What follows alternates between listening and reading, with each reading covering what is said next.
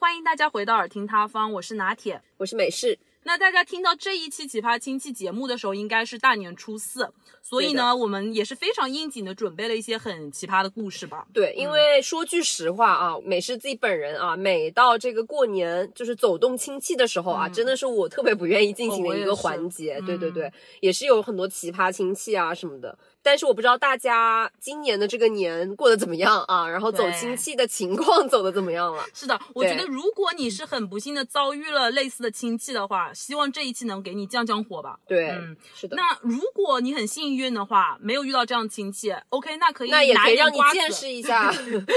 这个世界还有多样的物种。对，咱们纯当吃瓜。 是的，是的，好的，我首先来分享今天的第一个故事